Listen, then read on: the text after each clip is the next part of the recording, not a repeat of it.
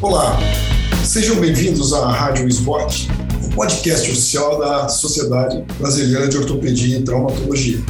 Hoje teremos mais um episódio do programa Doses de Atualização, com o tema haste intramedular da tíbia, como evitar problemas e complicações. Eu sou Hélio Fernandes, da Escola Paulista de Medicina, sou responsável pela disciplina de traumatologia. E eu vou conversar aqui com o Dr. C.G. Fischer, que é médico do staff do Hospital do Trabalhador do Paraná, é, vinculado à Universidade Federal do Paraná, e também com o Dr. Marcos Leonhardt, que é médico assistente do grupo de trauma do Hospital das Clínicas da Faculdade de Medicina da USP. Então, é, vamos direto ao assunto. O nosso tema principal, então, seria o tratamento cirúrgico das fraturas da tíbia. Quando a gente tem uma fratura na região proximal da tíbia, é, quais são os cuidados, quais são os truques que vocês usam em relação é, à abordagem dessas fraturas? Vocês veem problema nessas fraturas? Sergei, para você, como é que você lida com essa situação? Então, oi Hélio, daí, Marcos, tudo bem? Então é o seguinte, vamos lá. É, eu acho que a, a, fratura proximal da, da é um desafio para o uso da haste, né? Porque nós temos uma, uma, uma incidência muito grande de complicações, uh, no sentido principalmente de uma má redução ou uma fixação em posição uh, viciosa, né? É, então, eu acho que o, cuidado nessa, nesse tipo de fratura, ele, é, são vários, na verdade, né? E começa da escolha, é, basicamente, do posicionamento do paciente, né? Do tipo de abordagem que você vai ter. Você tem uma preferência para o posicionamento dessas fraturas? Olha, hoje eu tenho uma tendência a, a fazer essa, nessas fraturas mais proximais as hastes em, com o joelho em semi-extensão. E o seu seria em quantos graus geralmente? É, é, aproximadamente de 30, em torno de 30 graus, 20 a 30 graus né, de, de flexão do joelho, digamos assim. Uh, uh, existem várias técnicas, a gente uh, tem preferido, existe, claro, você pode usar a técnica suprapatelar, eh, que tem o, o, inconveniente de você precisar de um instrumental específico para isso, ou a gente tem usado muito uma abordagem parapatelar, uh, normalmente lateral, e, e, com uma dissecção extra, extra sinovial, e com isso a gente consegue é, um bom ponto de entrada, uma bom, um bom posicionamento, com a vantagem de ter um, um controle é, mais fácil no intensificador de imagem. Então, tem sido a nossa preferência. Deixa eu te perguntar uma coisa, Leão. O, o, o, Mar, o doutor Marcos aqui para nós é Leão, e a gente sempre, é Sergei, seu Sérgio, a gente vai falando aqui nesse bate-papo nosso aqui, você normalmente adota a mesma característica, dizer, você deixa de semi-extensão e, e, tem uma preferência para usar uma via suprapatelar, parapatelar ou é, é, para tendão. O que, que você prefere normalmente para essa cirurgia? Você entra mais medial, você entra mais lateral, tem alguma preferência? Então, Gente, eu acabei migrando também, como o Sergei falou, de início a gente fazia muito com o joelho em flexão, mas tem essa dificuldade de manter a, a redução, né, porque o fragmento proximal vai sempre indo para a extensão. Então agora a gente tem entendido aí para Astin na, com o joelho em semi-extensão, como ele comentou, de 20 a 30 graus de flexão. Eu, como a gente não tem muito instrumental de suprapatelar disponível, a gente acaba indo para via parapatelar. Entre lateral e medial, a gente acaba vendo um pouco a mobilidade da patela, para que lado ela tem uma mobilidade maior. Uhum. Então, se porventura a gente nota que a mobilidade maior é de lateral para medial, para patelar lateral. Se a gente nota que essa mobilidade é maior de medial para lateral, a gente algumas vezes faz ela um pouquinho mais medial, né, para patelar medial, para ter essa mobilidade da patela e permitir um ponto de entrada mais adequado, né, para ele ser um ponto de entrada correto e evitar uma complicação por isso.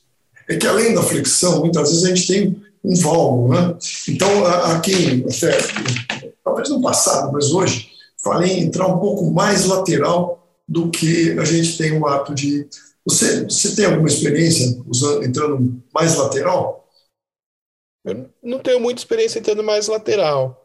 O que eu costumo fazer algumas vezes quando esse valgo está um pouquinho mais difícil de corrigir é partir para uma manipulação direta do foco de fratura, seja percutaneamente com uma pinça de redução, ou se no caso eu já tiver uma área de exposição por ter sido uma fratura exposta, fazer uma redução direta mesmo, com uma pinça um pouco mais grosseira, porque eu acho fundamental ter um alinhamento adequado até antes de começar o ponto de entrada.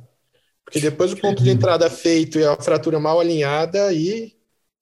Sergei, você nesses casos que, eu, que o Leão está falando aí, você tem alguma experiência em colocar uma placa com, com uma redução do parafuso monocorticais ou polar, por exemplo, para assim, melhorar a redução?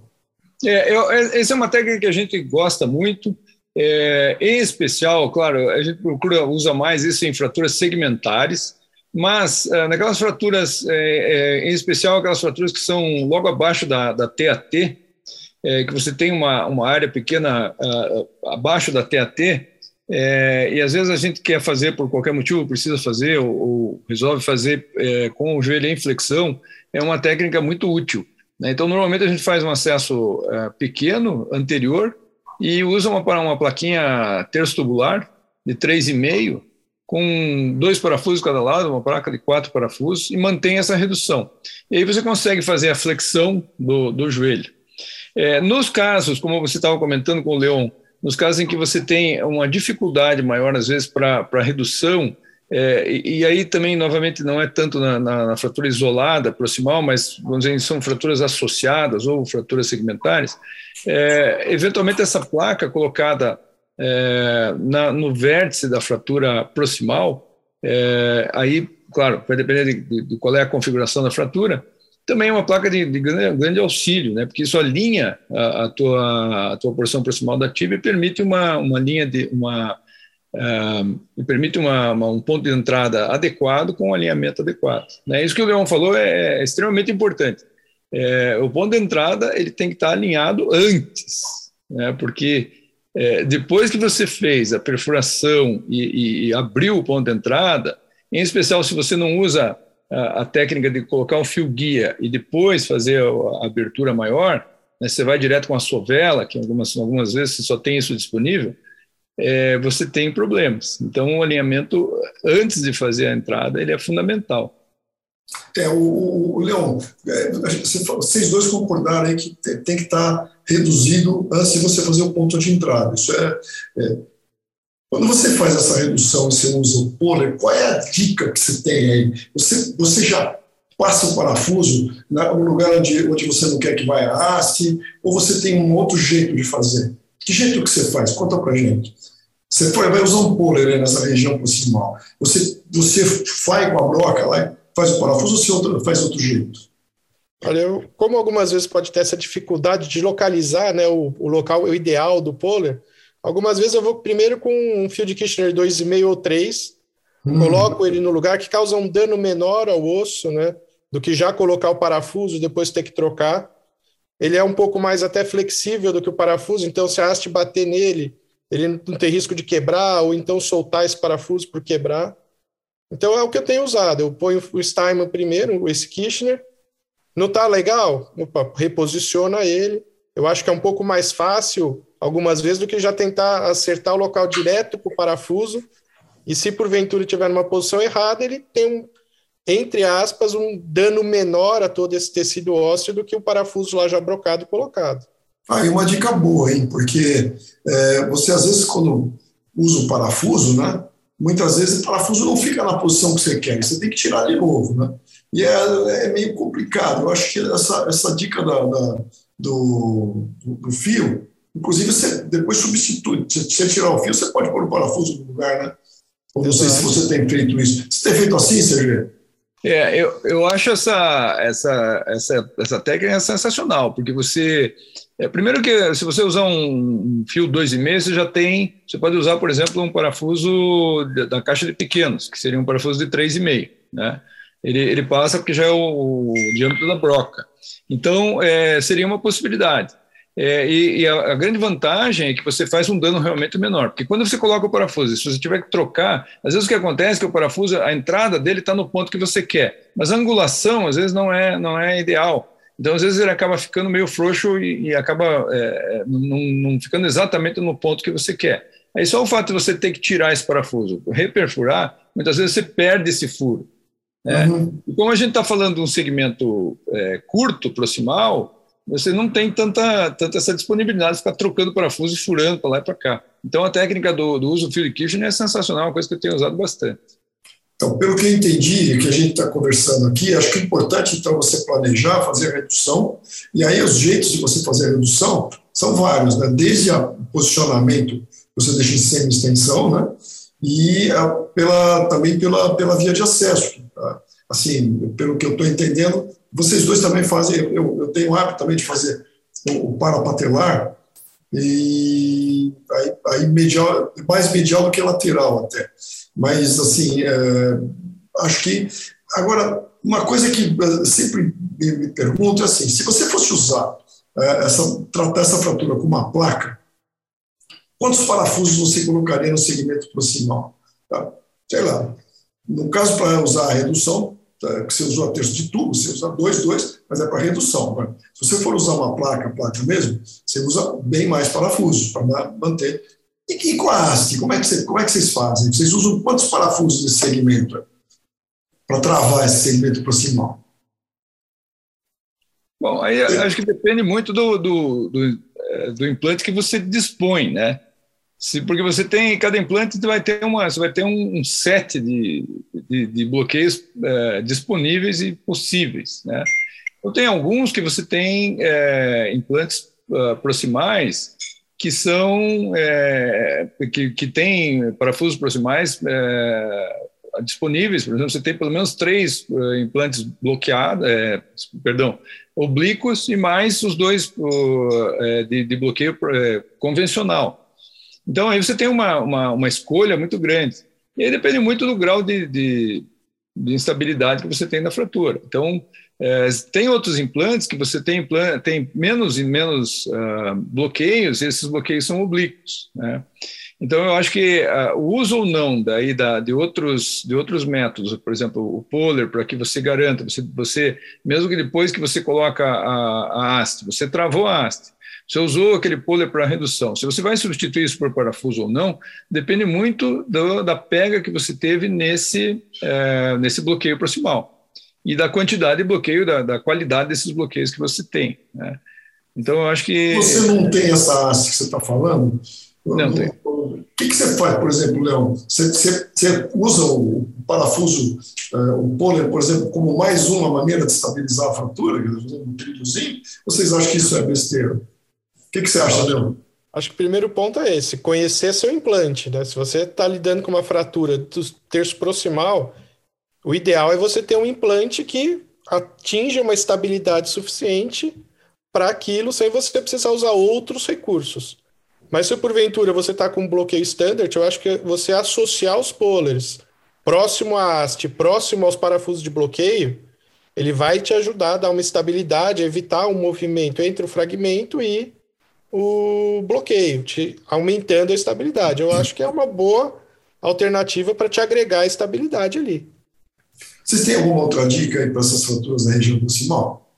Que a gente deixou de, de comentar assim? Precisar, não tenha dúvida em fazer algum tipo de redução direta. Sim. Acho que o importante é a redução. A dúvida reduz. Você abre e reduz. Reduz, abre, reduz e, se possível, mínimo, agredindo o mínimo as partes moles. Mas se precisar, uma incisão maior, uma pinça, mas reduzir. E deixa sempre a placa, né? ou não deixa? Por exemplo, se você for monocortical, você deixa. Vocês dois deixam. Eu uso, eu, eu deixo a placa sempre. Eu, eu, não gosto de colocar a placa e retirar. Eu, eu, deixo a placa lá. Você já agregou uma, uma estabilidade maior eu acho que não tem razão. Não, não, é, uma, não é um conflito de, de conceitos, né? porque a placa, na verdade, ela é monocortical, ela tem uma, uma, uma função basicamente de redução só. Então, continua sendo, tendo elasticidade uma certa estabilidade relativa. Perfeito, olha, eu, eu acho que nessa parte das fraturas mais proximais, a gente até esgotou, acho que o nosso assunto aqui a respeito de truques, né? Eu queria saber de vocês, então, quando a gente tem uma fratura na, na, no terço distal da, da tíbia, como é que nós vamos abordar? Quer dizer, como é que, você, como é, que é o procedimento nesse caso? Vocês falaram que o planejamento é, é essencial, também acho é essencial, como é que a gente planeja aí a, a, a, a fratura distal? Começar pelo Leão aqui, que tá. Como é que você planeja? Você, você ponto de entrada, é, redução primeiro? Como é que você faz? Normalmente essas fraturas, só, só, acrescentando mais uma coisa, geralmente essas fraturas elas vêm associadas a fraturas é, é, na, na, região maleolar, então é sempre importante ter um atomo, alguma coisa assim, pra, porque a associação é grande. E na vigência dessa, da, da, de uma fratura, como é que, como é que, como é que você lida com, a, com, essas, com essa, esse tipo de, de lesão? Então, o, aqui eu acho que eu, eu inverto um pouquinho a ordem, que eu acho que o ponto de entrada ele vai ser relativamente tranquilo de ser feito.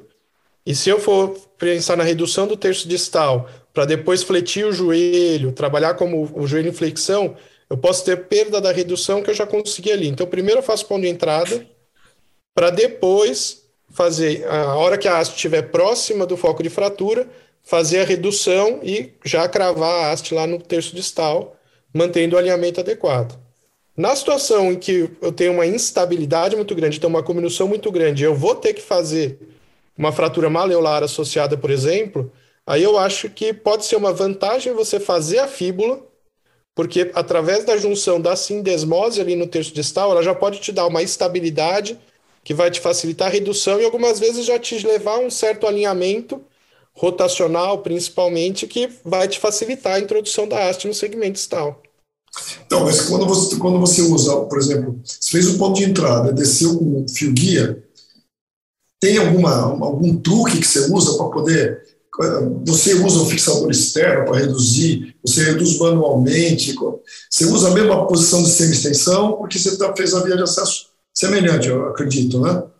É, para terço distal, geralmente eu trabalho com o joelho mais em flexão. Inflexão. Inflexão. Ah, então, então assim, já muda um pouco o posicionamento.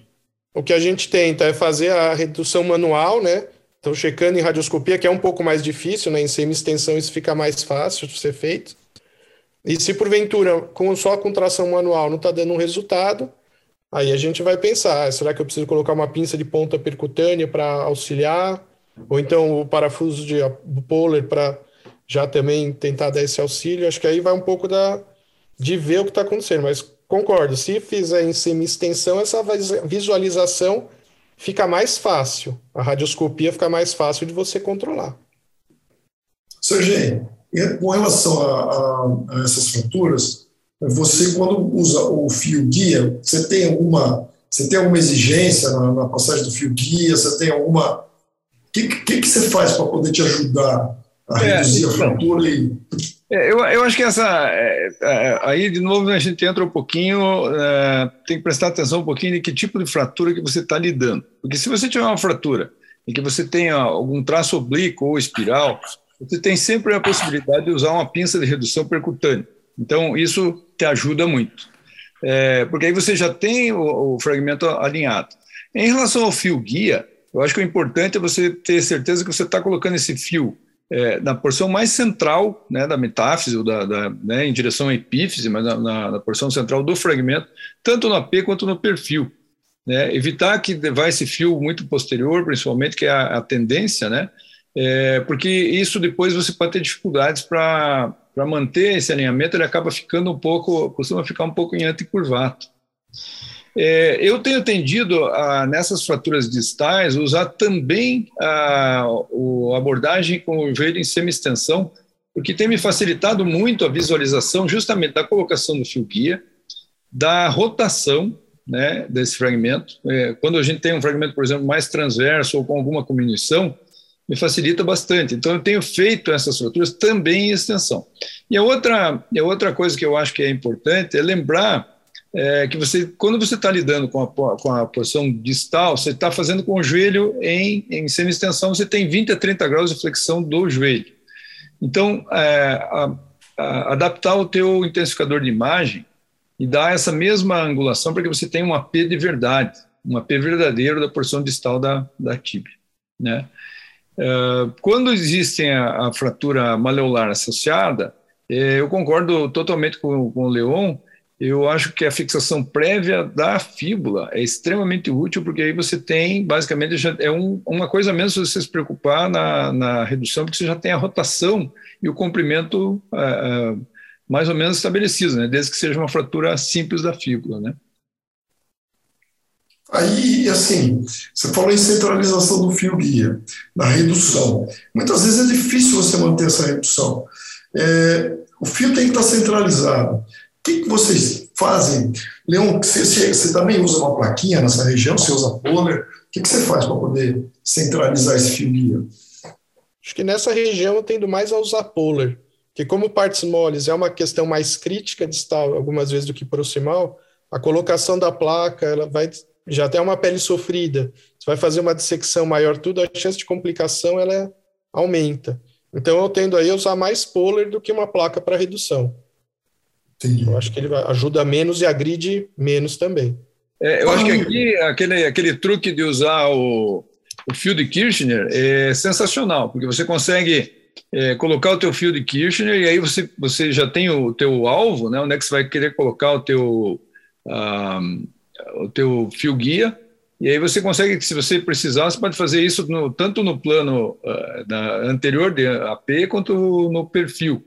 Então, o uso do, do, dos fios de Kirchner nessa posição e depois você vai trocando isso por polar de acordo com a necessidade, é uma técnica sensacional, em especial naquelas fraturas muito distais ou com mais comunição, porque aí é difícil realmente você manter a redução e manter o fio no lugar, né? Vocês têm hábito de usar fixador externo ou, ou, ou distrator para manter essa redução? Ou, ou, manual mesmo?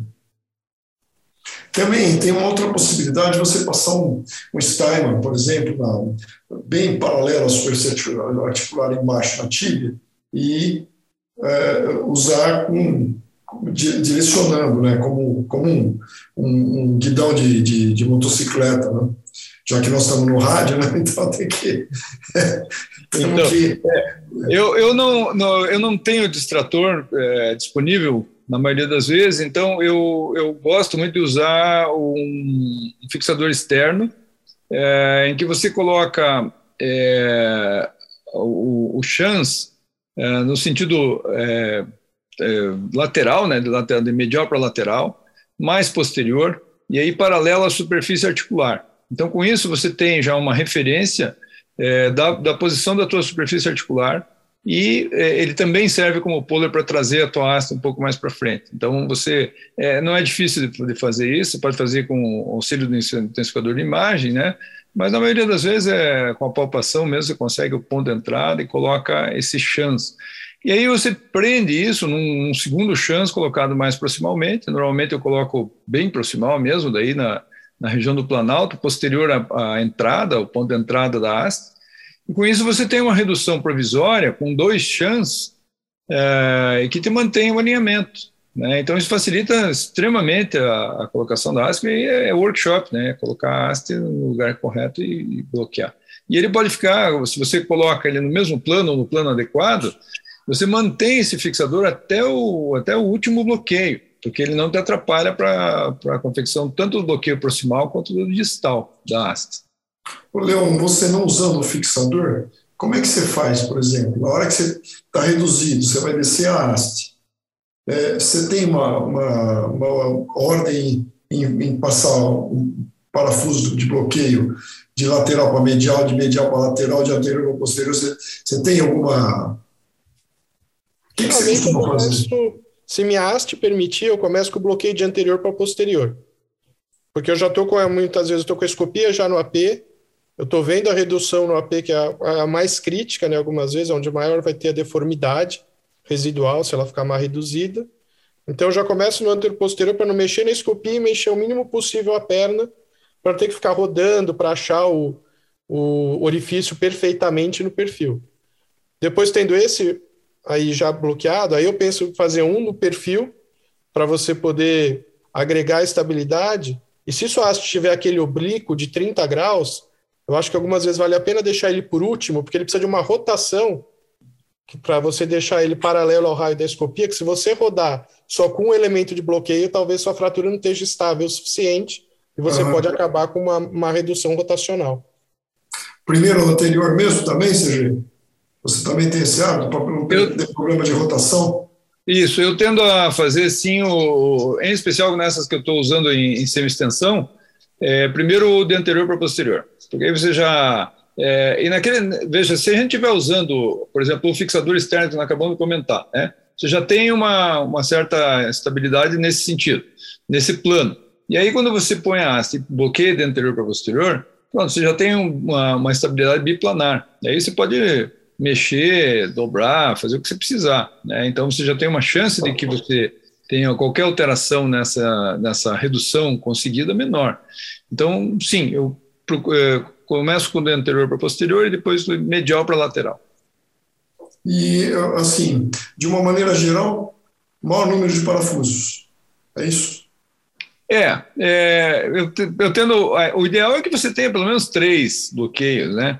Agora, aí, novamente, depende do tipo de implante que a gente tem disponível. Nem sempre tem o disponível, na, na verdade, na maioria das vezes, não tem disponível o implante, esse implante que tem o, a, esse parafuso tão distal e oblíquo.